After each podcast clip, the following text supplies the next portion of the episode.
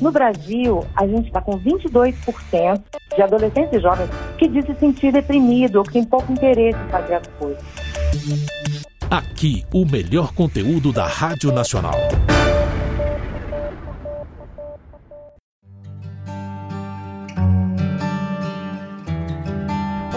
Eu sou Juliana Maia e nesse episódio de podcast eu converso com a oficial do Programa de Cidadania dos Adolescentes do Unicef, Gabriela Mora, sobre um relatório, gente, que mostrou o impacto da pandemia na saúde mental de crianças, adolescentes e jovens.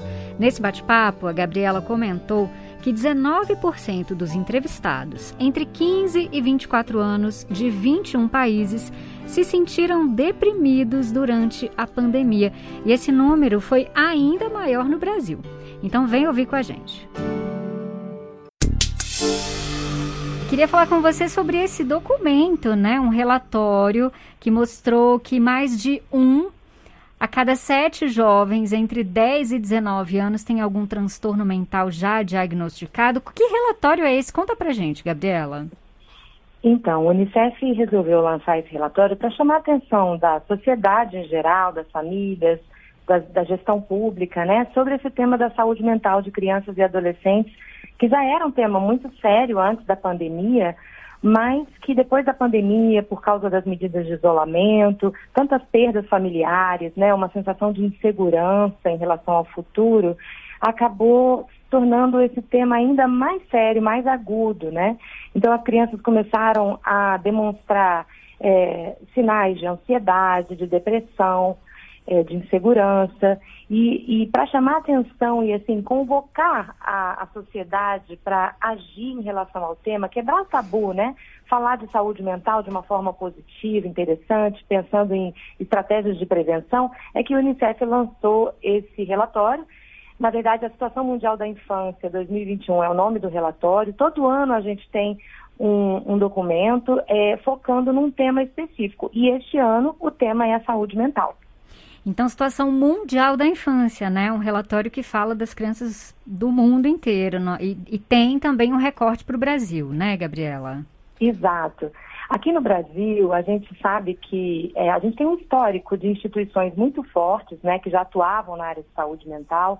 Isso é muito interessante porque aí o país ele não fica entre os piores, mas mesmo assim ainda há muito a fazer, né? Um levantamento do Unicef foi feito em 21 países, né, mostrando que um em cada cinco adolescentes e jovens de 15 a 24 anos disse que muitas vezes se sente deprimido ou tem pouco interesse em fazer as coisas. Então, está uma média de 19% da população entrevistada. No Brasil, a gente está um pouco acima da média, está com 22% de crianças, de adolescentes e jovens, na verdade, nessa faixa de 15 a 24, né, que diz se sentir deprimido ou que tem pouco interesse em fazer as coisas. Então, isso mostra para a gente que, embora a gente não esteja ali no pé da lista, né, de, do ranking dos países, a gente ainda pode melhorar muito mais. Por quê?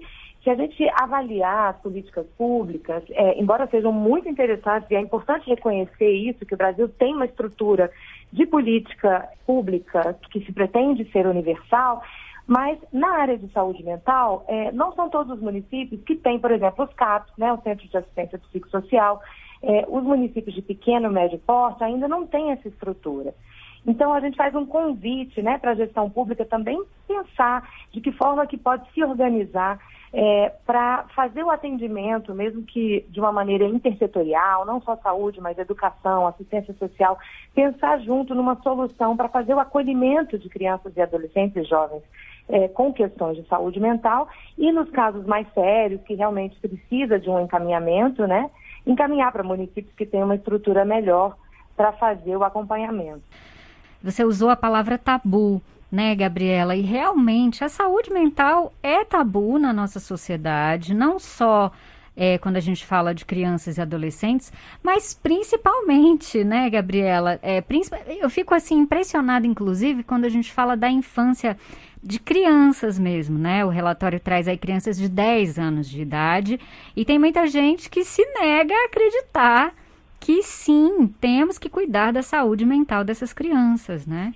É, é, fundamental, assim, os adultos de referência na vida dessas crianças e adolescentes, né, que podem ser familiares, educadores, é, as equipes da assistência social, as pessoas que estão é, nesse contato direto com crianças e adolescentes podem perceber alguma, algum sinal né, de uma questão de saúde mental que pode ser acolhida e, e, e cuidada né, durante a, a, fase da infância e adolescência, porque é na adolescência que se manifestam a, os sinais, os primeiros sinais né, dos transtornos de é, os transtornos mentais. Então, é, se a gente consegue fazer essa intervenção positiva, cuidadosa nessa fase da vida, a gente tem uma um, age de uma forma preventiva para que essas pessoas tenham mais proteção para passar fazer essa transição para a vida adulta é, e na vida adulta conseguir uma vida produtiva, afetiva, é, né, com vínculos.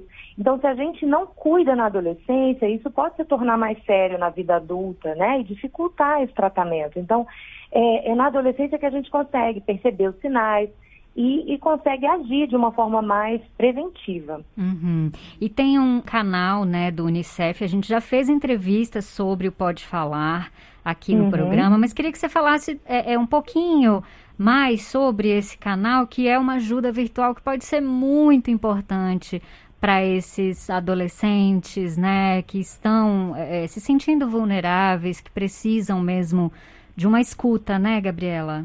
Exatamente. Então, ó, adolescentes e jovens que queiram entrar no www.podefalar.org.br vão encontrar um espaço exclusivo pensado para adolescentes e jovens, com materiais sobre saúde mental, guia de autocuidado, links para vídeos, podcasts, são materiais diversos e também podem acessar profissionais que vão fazer uma escuta empática, sem julgamento, é, de adolescentes e jovens, são pessoas que foram treinadas para isso, né, para fazer essa escuta, esse acolhimento, muito na linha do que faz o CVV, mas o CVV atende adultos e adolescentes, não importa. Essas pessoas foram treinadas para atender adolescentes, né? Uhum. E aí elas podem, por meio de um chat, é, fazer, ter esse, esse espaço seguro de escuta de forma anônima, confidencial.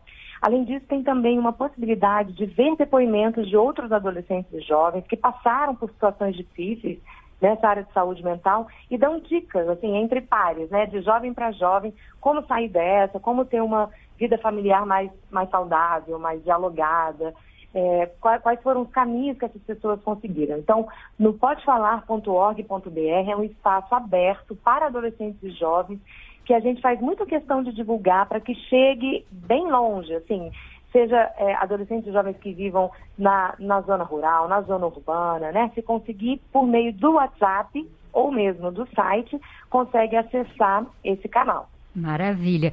Eu falei agora há pouco, né, que a pesquisa foi realizada no mundo inteiro, mas generalizei, só reforçando aqui, pessoal, que foram 21 países, tá? Queria que você me, me falasse o que, que o relatório trouxe com relação à pandemia, né? A, a, a questão da saúde mental, como que a pandemia entrou, né? E esse cenário afetou a saúde mental é, desse público aí que foi é, alvo da pesquisa. É, é, é, interessante a gente falar disso, né, do impacto da pandemia em crianças e adolescentes, porque no início da pandemia a gente sempre falava que a população mais vulnerável era a população idosa, né? Mas essas crianças e adolescentes estão vivendo em famílias que tiveram muitas perdas, é, se isolaram, e claro, isso foi necessário, foi importante, né? É, fazer o isolamento pra, pelas questões sanitárias, mas isso trouxe consequências também para a saúde mental. Então, é, são crianças e adolescentes que demoraram muito para voltar para a escola, muitas vezes tiveram uma perda é, relacionada à educação por não ter é, essa possibilidade de continuar o acesso ao seu aprendizado via com computadores ou tablets, né, com, com, com dificuldades de conexão que ainda afeta também muitas famílias no Brasil. Então, foi uma quebra, né? Foi uma ruptura na rotina de crianças e adolescentes que iam para a escola, que tinham acesso à, socialização, que é tão importante para se desenvolver, né? Encontrar outras pessoas. Então, é, houve uma quebra nessa rotina e, com isso, a população adolescente, jovem e infantil foi ficando mais triste, mais é, ansiosa, com medo, irritados, preocupados com o futuro. Teve a questão da renda familiar, que acaba também afetando, né? Assim, o fato de não ter uma alimentação adequada. Então, foi uma série de, de, de, rupturas que essas crianças e adolescentes tiveram dentro de casa ou em relação a outros espaços de socialização na escola que, fiz, que fizeram com que elas se sentissem é, mais desinteressadas em fazer as coisas, sentissem muita insegurança, uma dificuldade de planejar o futuro, sem saber o que vai acontecer, fora as perdas familiares, né? Os amigos, gente que morreu tão próxima e, e, e elas tiveram que lidar com esses traumas também, né? Com esse luto é, relacionado à pandemia. Nossa. Então, o que a gente tem que se preparar agora é, é, pra, é como lidar com tudo isso, né? Uhum. Encarando de frente, percebendo que a gente pode ter um futuro é, mais saudável em relação à saúde mental, se a gente se preparar, se a gente tiver políticas públicas adequadas, tiver é, educadores e educadoras que, que falem na, nas questões de saúde mental, que tragam esse assunto também para dentro da família, né? Para a gente quebrar esse tabu e perceber o que está acontecendo, criar uma cultura de escuta de crianças, adolescentes e jovens. Às vezes a gente não dá muita bola para o que é, adolescentes e jovens estão sentindo, como se isso fosse menos importante, mas se é uma dor que afeta essas pessoas, por que não ouvir, por que não acolher? Então, é, se a gente puder mudar um pouco a nossa cultura, né? Falar menos, escutar mais, e, e, sem julgamento, né? Às vezes a gente não, a, a escuta, ela não deve necessariamente é, é, resultar num aconselhamento, é uma escuta. Quando a pessoa fala dos, das suas dores, das suas, dos seus sentimentos, dos seus pensamentos, ela já vai conseguindo ali organizar. Primeiro dar nome para as coisas que ela está sentindo, isso é fundamental, e também organizar dentro do seu repertório de possibilidades que caminhos ela tem para cuidar dessas questões que estão doendo, né? Então, é, quem são as pessoas com quem ela pode contar? Estão na família? São amigos? É o namorado? É a namorada? Assim, ela vai organizando assim o seu repertório de possibilidades. Então, essa escuta ela é, ela é fundamental para que a pessoa consiga achar os próprios caminhos para lidar com essa situação de saúde mental. E claro, se é um, um, transtorno, se é uma questão mais séria, aí sim tem que haver um encaminhamento Claro que é importante sempre fazer essa escuta, mas ter profissionais de saúde também que, que sejam capazes de, de fazer um apoio e uma orientação mais técnica, né? Uhum. Quando, é, quando há um caso de TDAH, ansiedade, autismo, transtorno bipolar, enfim, outros transtornos, transtornos alimentares, a gente precisa de, uma, é, de um apoio profissional, técnico, né, adequado, para que essa pessoa consiga também trilhar seu caminho com uma vida adulta. Perfeito. Você falou da escuta, né? A importância da escuta, Gabriela. Esse relatório já traz uma escuta muito importante também, né? Porque eu imagino que os entrevistados foram os próprios jovens, as próprias crianças, ou não? Sim, né? Foi, exatamente. A gente fez essa pesquisa é, junto com o Instituto Gallup via telefone. Uhum. Então, foram, é, a gente ligou mesmo para, quer dizer, pra, né, pesquisadores, né? é, treinados para isso, fizeram essa, esse contato com adolescentes e jovens justamente para poder é, entender, né? O que está pegando, o que, que, que essas pessoas estão sentindo, de que forma que a pandemia impactou na sua saúde mental. E isso também é, é um outro, uma outra recomendação que o relatório traz, é, da gente sempre fazer as nossas intervenções nas políticas públicas com base em evidências, né, nos setores de saúde, educação, proteção social. Então, é preciso entender o fenômeno, entender como está afetando a população antes de agir, né? E essa, esse relatório também traz essa, esse alerta para que a gente siga fazendo pesquisa, siga fazendo essa escuta de uma maneira formal e informal, né? As pesquisas elas trazem para a gente um, um, um, retrato da situação, né? E, e, nos dão dicas de por onde ir, o que está precisando, onde que a gente pode melhorar. Então, essa pesquisa ela traz alguns dados que indicam a importância de se falar de saúde mental, de organizar políticas públicas, de fazer essa cultura da escuta, mesmo em casa, com a família, na escola, quebrar o silêncio em torno da saúde mental e valorizar também é, a, essa, esse apoio entre pares, ou seja, entre adolescentes e jovens a gente percebe que muitas vezes adolescentes procuram outros adolescentes quando estão se sentindo tristes. Então, Verdade. É, a partir do momento que os adolescentes se apropriam desse tema, eles vão também ter mais capacidade de ajudar seus amigos, suas amigas, né? É verdade, Gabriela. Ou seja, é um material robusto, né? Como você falou aí, com evidências, muito bem elaborado, que pode servir de base para que a gente, né, toda a sociedade, é, o poder público, as escolas, as famílias, os próprios jovens, crianças, adolescentes, que a gente possa olhar para isso e, e, refletir isso em ações aí que possam ajudar mesmo nessa situação. Como é que a gente faz para ter acesso a esse material, Gabriela? O material está no site do Unicef no Brasil, então é unicef.org.br.